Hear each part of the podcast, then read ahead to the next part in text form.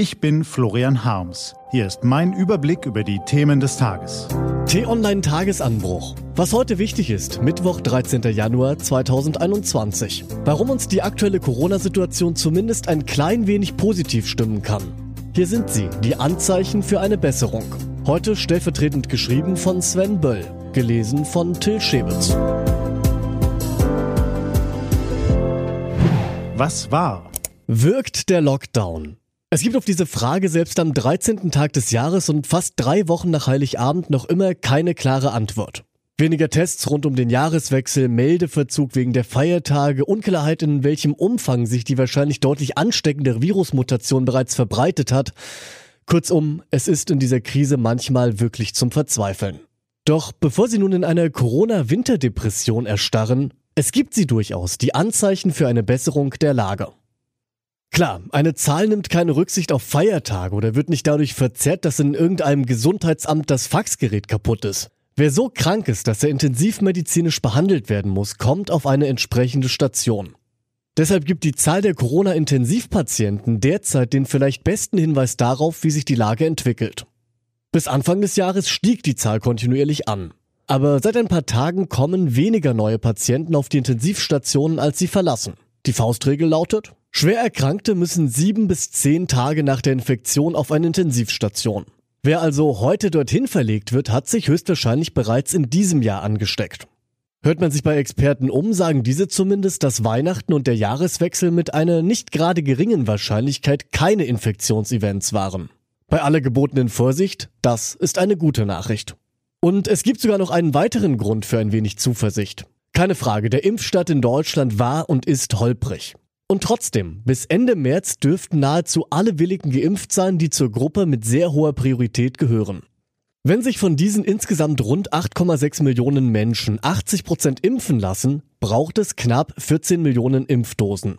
Die sollten allein von BioNTech und Moderna in den kommenden elf Wochen auch tatsächlich geliefert werden. Dennoch ist Vorsicht geboten. Die jährliche Grippewelle erlebt meistens im Februar oder März ihren Höhepunkt. Wahrscheinlich verhält sich das Coronavirus nicht viel anders. Wir müssen also noch irgendwie durch diesen Winter kommen. Dabei stellt sich einerseits die Frage, wann und wie stark sich die vermutlich deutlich ansteckendere Virusvariante, die in Großbritannien und Irland grasiert, auch in Deutschland ausbreiten wird. Um sie unter Kontrolle zu halten, müssten die Maßnahmen wohl vorerst verschärft werden. Andererseits ist auch eine gewisse Ausdauer vonnöten, wenn die Inzidenz sinkt. Und da wird es kritisch. Denn der bisherige Verlauf der Pandemie lässt vermuten, dass die Debatte über Öffnungen bereits dann wieder beginnt, wenn die Inzidenz deutlich zurückgegangen ist. Also etwa auf weniger als 100. Die Gefahr ist groß, dass die wenigsten Ministerpräsidenten dann den Mut haben, noch die entscheidenden zwei, drei Wochen durchzuhalten. Aber weil es heute ja um Optimismus gehen soll, es gibt auch hier zumindest Anzeichen für Zuversicht. Zwei der einst heftigsten Kritiker der Corona-Maßnahmen sitzen in den Staatskanzleien in Dresden und Erfurt. Und sowohl Michael Kretschmer als auch Bodo Ramelow haben zuletzt zu erkennen gegeben, dass sie offenbar geläutert sind. Was steht an? Die T-Online-Redaktion blickt für Sie heute unter anderem auf diese Themen. In dieser Woche stehen noch zwei Sitzungen des Pkw-Maut-Untersuchungsausschusses an. Dieser Tag seit gut einem Jahr, nachdem das CSU-Modell für eine Pkw-Maut 2019 vor dem Europäischen Gerichtshof scheiterte. Zu hören sein wird auch Verkehrsminister Andreas Scheuer, der bereits vor dem Urteil des Europäischen Gerichtshofs Verträge mit den vorgesehenen Betreibern abgeschlossen hatte. Nachdem der Bund ihnen direkt nach dem Urteil gekündigt hatte, fordern diese nun 560 Millionen Euro Schadensersatz.